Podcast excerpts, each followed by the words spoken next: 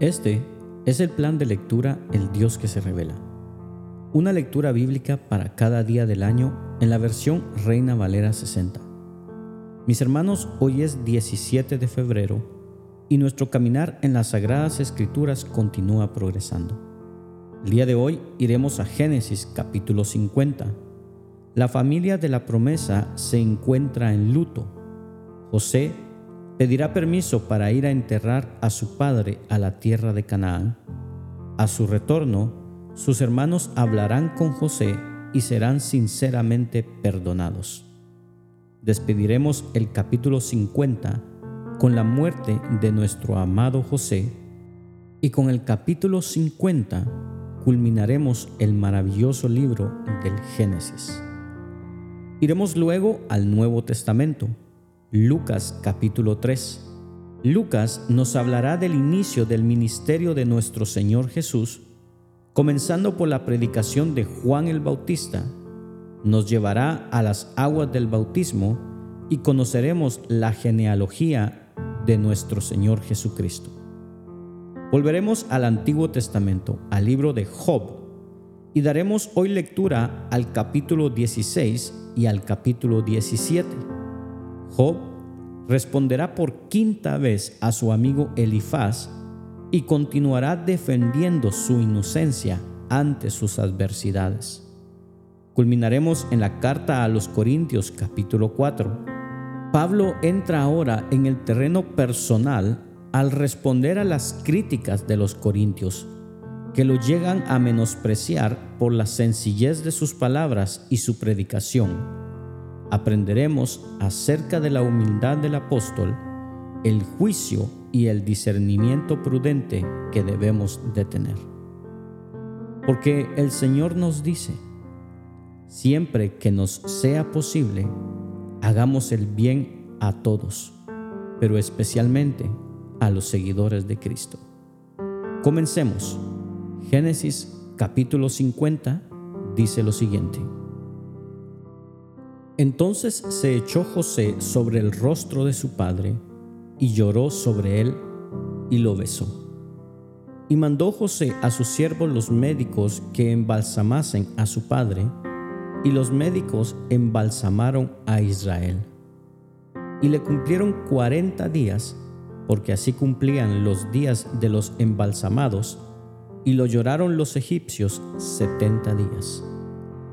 Y pasados los días de su luto, habló José a los de la casa de Faraón, diciendo, Si he hallado ahora gracia en vuestros ojos, os ruego que habléis en oídos de Faraón, diciendo, Mi padre me hizo jurar, diciendo, He aquí que voy a morir, en el sepulcro que cavé para mí en la tierra de Canaán, allí me sepultarás. Ruego, pues, que vaya yo ahora y sepulte a mi padre, y volveré. Y Faraón dijo, Ve y sepulta a tu padre como él te hizo jurar. Entonces José subió para sepultar a su padre, y subieron con él todos los siervos de Faraón, los ancianos de su casa, y todos los ancianos de la tierra de Egipto, y toda la casa de José, y sus hermanos y la casa de su padre Solamente dejaron en la tierra de Gosén sus niños y sus ovejas y sus vacas. Subieron también con él carros y gente de a caballo, y se hizo un escuadrón muy grande. Y llegaron hasta la era de Atad, que está al otro lado del Jordán, y endecharon allí con grande y muy triste lamentación. Y José hizo a su padre duelo por siete días.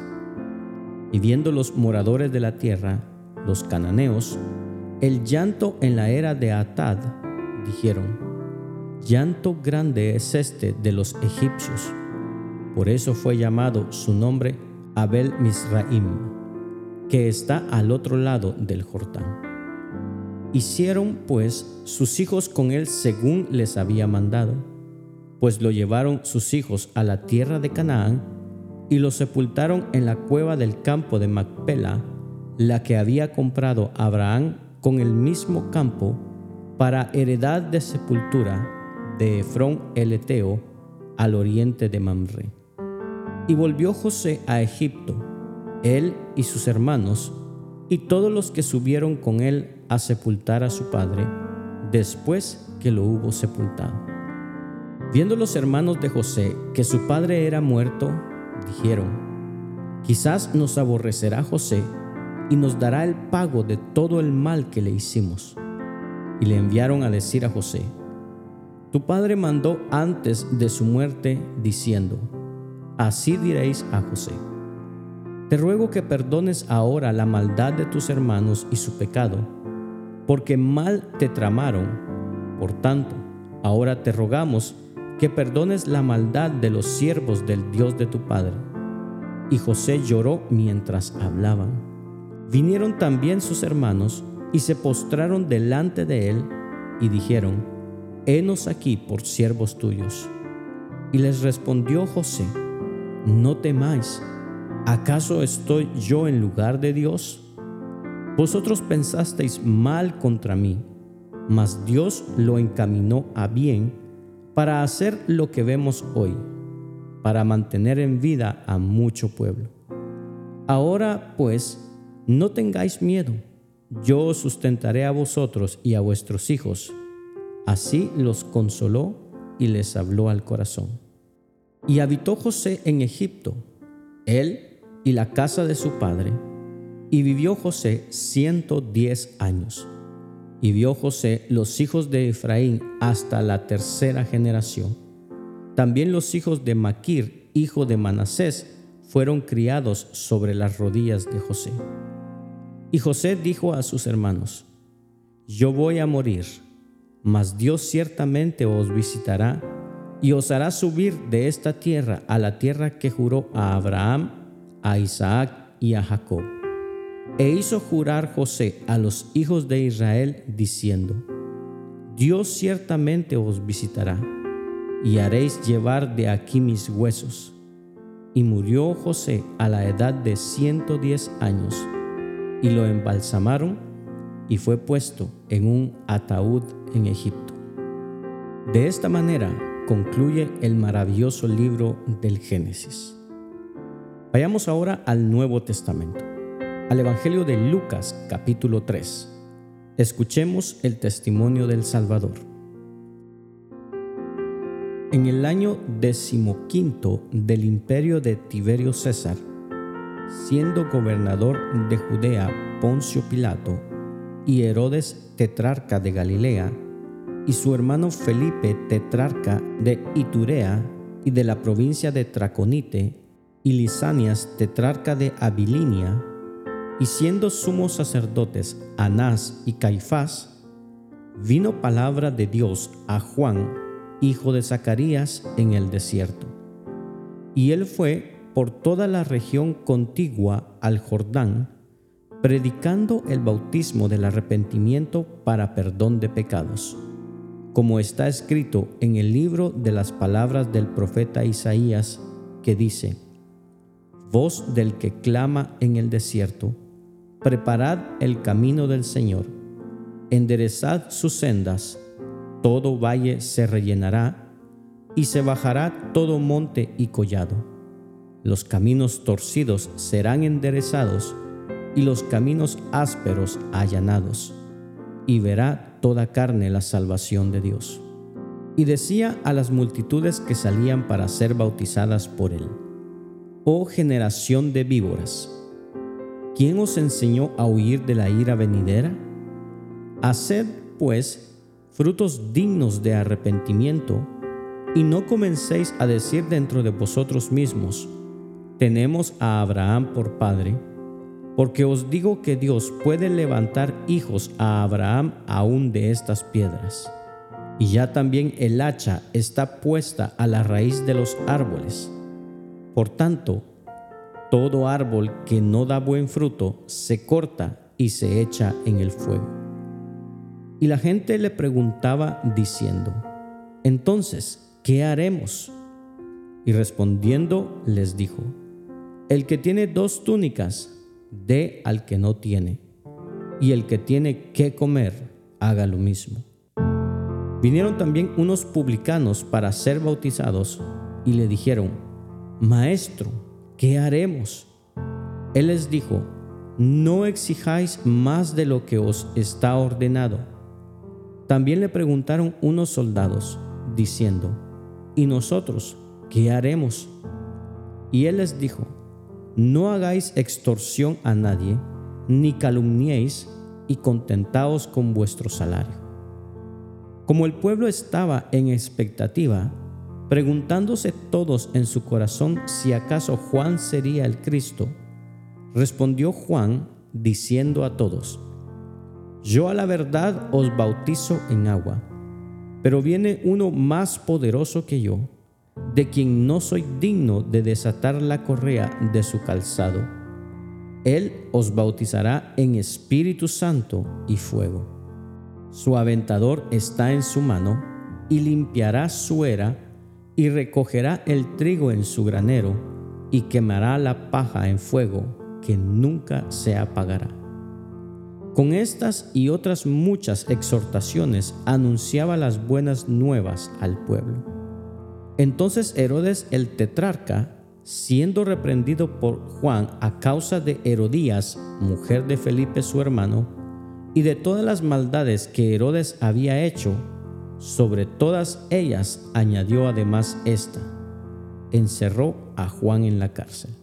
Aconteció que cuando todo el pueblo se bautizaba, también Jesús fue bautizado, y orando el cielo se abrió, y descendió el Espíritu Santo sobre él en forma corporal, como paloma, y vino una voz del cielo que decía, Tú eres mi Hijo amado, en ti tengo complacencia.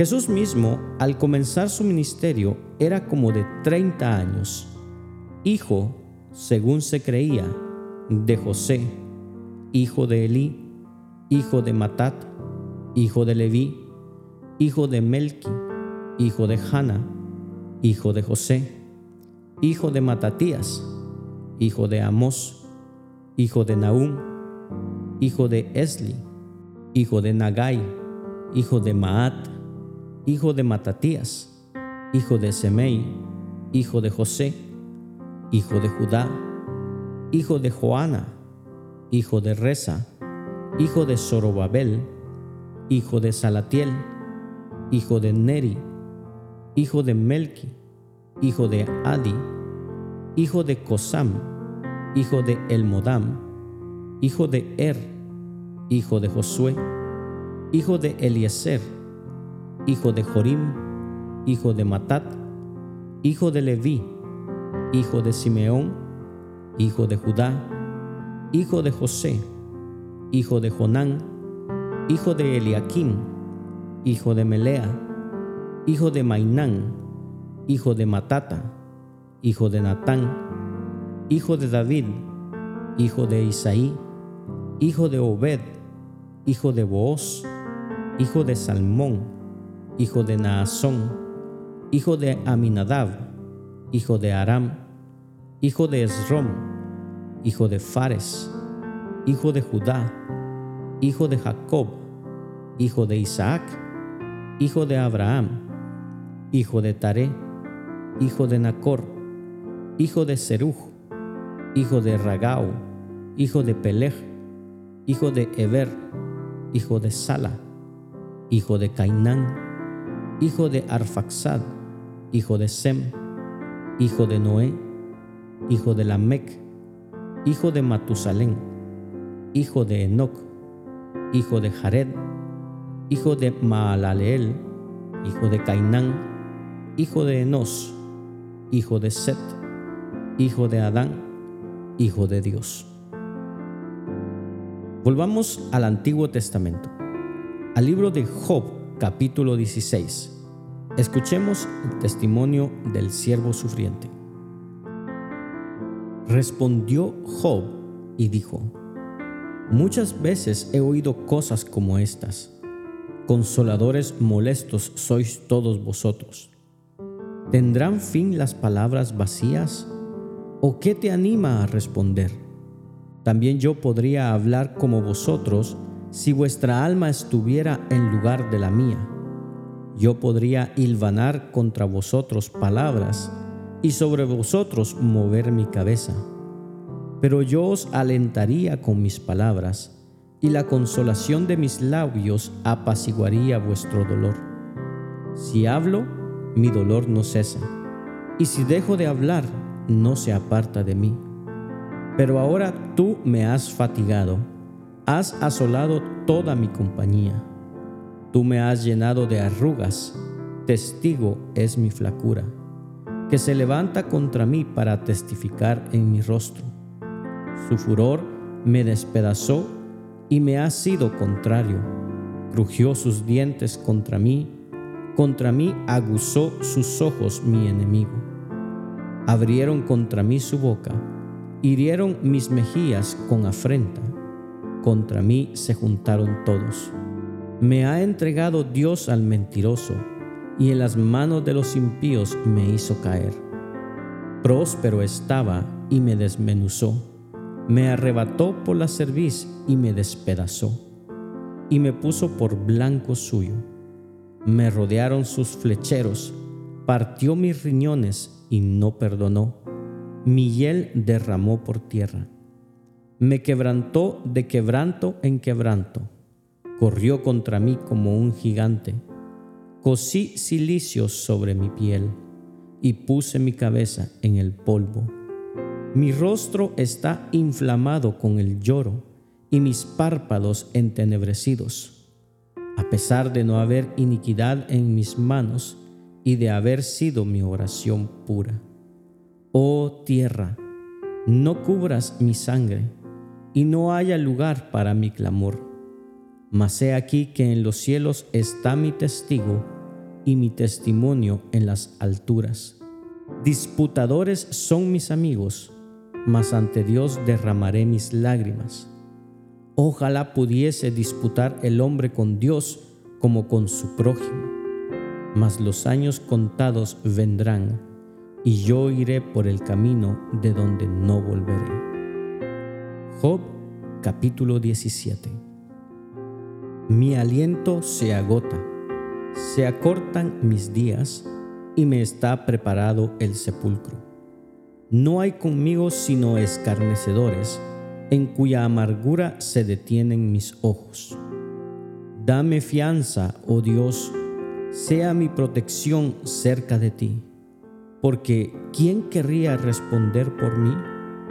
Porque a estos has escondido de su corazón la inteligencia por tanto, no los exaltarás. Al que denuncia a sus amigos como presa, los ojos de sus hijos desfallecerán. Él me ha puesto por refrán de pueblos, y delante de ellos he sido como tamboril. Mis ojos se oscurecieron por el dolor, y mis pensamientos todos son como sombra. Los rectos se maravillarán de esto, y el inocente se levantará contra el impío. No obstante, proseguirá el justo su camino, y el impío de manos aumentará la fuerza. Pero volved todos vosotros y venid ahora, y no hallaré entre vosotros sabios. Pasaron mis días, fueron arrancados mis pensamientos, los designios de mi corazón. Pusieron la noche por día, y la luz se acorta delante de las tinieblas. Si yo espero, el Seol es mi casa. Haré mi cama en las tinieblas. A la corrupción he dicho, mi padre eres tú. A los gusanos, mi madre y mi hermana. ¿Dónde pues estará ahora mi esperanza? Y mi esperanza, ¿quién la verá? A la profundidad del Seol descenderán y juntamente descansarán en el polvo. Culminamos nuestra lectura del día de hoy a través de la primera carta a los Corintios capítulo 4. Escuchemos la enseñanza a la iglesia. Así pues, téngannos los hombres por servidores de Cristo y administradores de los misterios de Dios. Ahora bien, se requiere de los administradores que cada uno sea hallado fiel. Yo en muy poco tengo el ser juzgado por vosotros.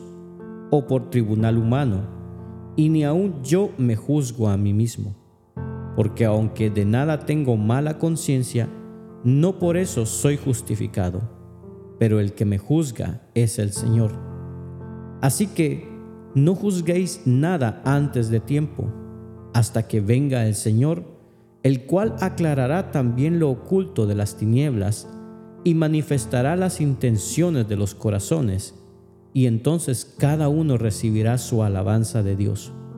Pero esto, hermanos, lo he presentado como ejemplo en mí y en Apolos por amor de vosotros para que en nosotros aprendáis a no pensar más de lo que está escrito, no sea que por causa de uno os envanezcáis unos contra otros. Porque, ¿quién te distingue? ¿O qué tienes que no hayas recibido? O si lo recibisteis, ¿por qué te glorías como si no lo hubieras recibido?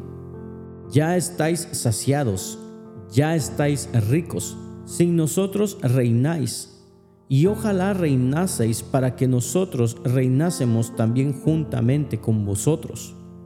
Porque según pienso, Dios nos ha exhibido a nosotros los apóstoles como postreros, como a sentenciados a muerte, pues hemos llegado a ser espectáculo al mundo, a los ángeles y a los hombres. Nosotros somos insensatos por amor de Cristo, mas vosotros prudentes en Cristo nosotros débiles, mas vosotros fuertes, vosotros honorables, mas nosotros despreciados. Hasta esta hora padecemos hambre, tenemos sed, estamos desnudos, somos abofeteados y no tenemos morada fija.